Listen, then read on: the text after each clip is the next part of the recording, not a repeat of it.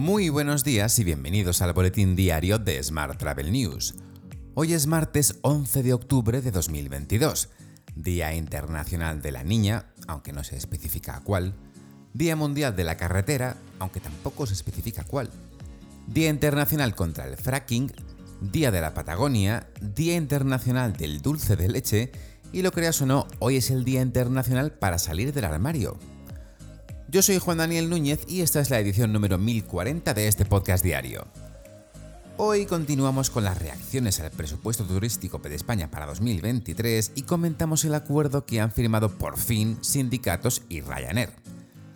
Pero antes, unas breves palabras de nuestro patrocinador, que esta semana es Bets Revenue, empresa referente en la consultoría de Revenue Management y comercialización y de la mano de su CEO, Chema Herrero, ofrece ahora especialmente a nuestros oyentes que tengáis hoteles u otro alojamiento turístico una auditoría gratuita de vuestra estrategia de revenue management. Para acceder a esta auditoría podéis enviar un email a chema.herrero.betsrevenue.com. Repito, chema.herrero.betsrevenue.com. Eso sí, mencionad el podcast Smart Travel News en el asunto para identificaros como nuestros oyentes. Ya sabes que puedes suscribirte a este podcast en iTunes, Spotify o iVoox, pedirle a Siri o Alexa que reproduzca nuestro último programa y que también puedes escucharnos cada día en radioviajera.com. ¡Comenzamos!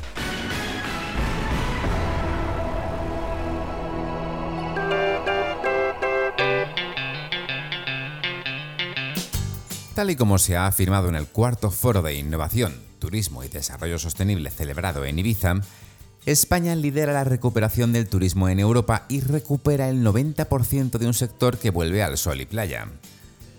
Esta recuperación varía mucho según el destino.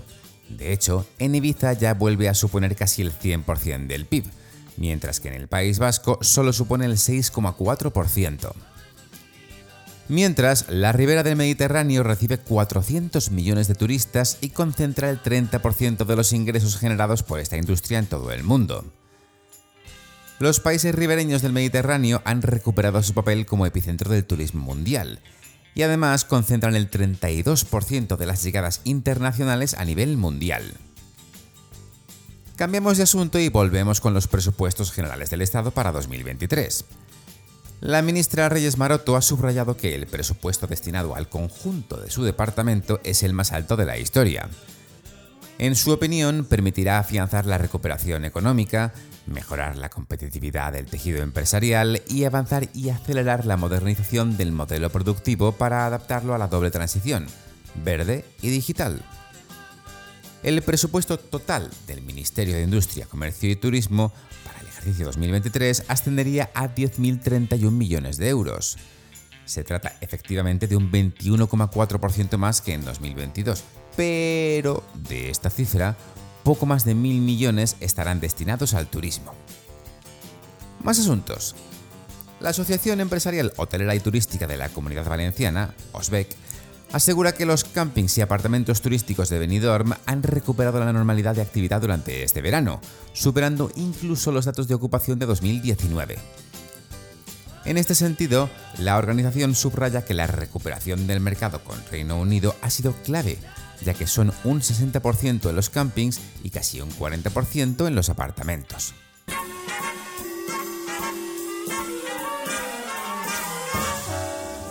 Hablamos ahora de transporte. Ryanair y comisiones obreras han firmado un nuevo acuerdo de negociación colectiva para ofrecer importantes mejoras en los salarios y condiciones a los tripulantes de cabina en España.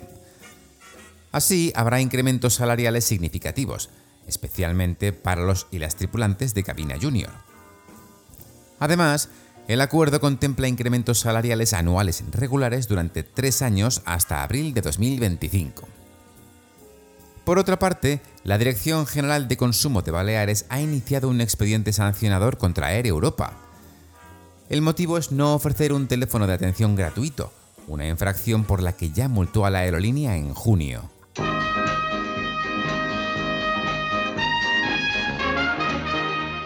Más temas.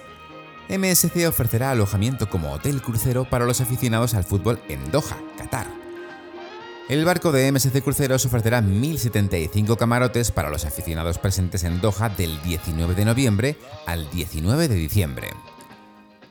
Y la naviera Balearia ha sido elegida Servicio de Atención al Cliente del Año en la categoría Transporte de Personas, en la duodécima edición del certamen Líderes en Servicio. La atención de los agentes de Balearia en los distintos canales, igual que el resto de las empresas candidatas, ha sido evaluada por 220 test Mystery Shopper y 2.000 encuestas de satisfacción.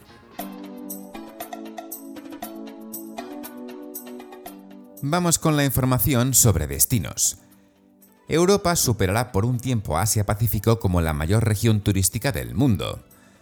En 2019, 3.380 millones de pasajeros transitaron por los aeropuertos de Asia-Pacífico. Sin embargo, solo, solo entre comillas, 1.840 millones de pasajeros pasarían por los hubs de Asia-Pacífico este año. Al mismo tiempo, hay 372 millones de turistas chinos ansiosos por viajar en los próximos meses. En una entrevista en 5 días, Ada Xu, portavoz de Fiji, destaca que España está bien posicionada, pero tiene que trabajar más la promoción digital del destino en China. Más asuntos. El Consell de Mallorca ha realizado cerca de 1.900 visitas de inspección a establecimientos turísticos este año. Durante estos controles se han iniciado 499 actas de infracción, que se han derivado al servicio de sanciones.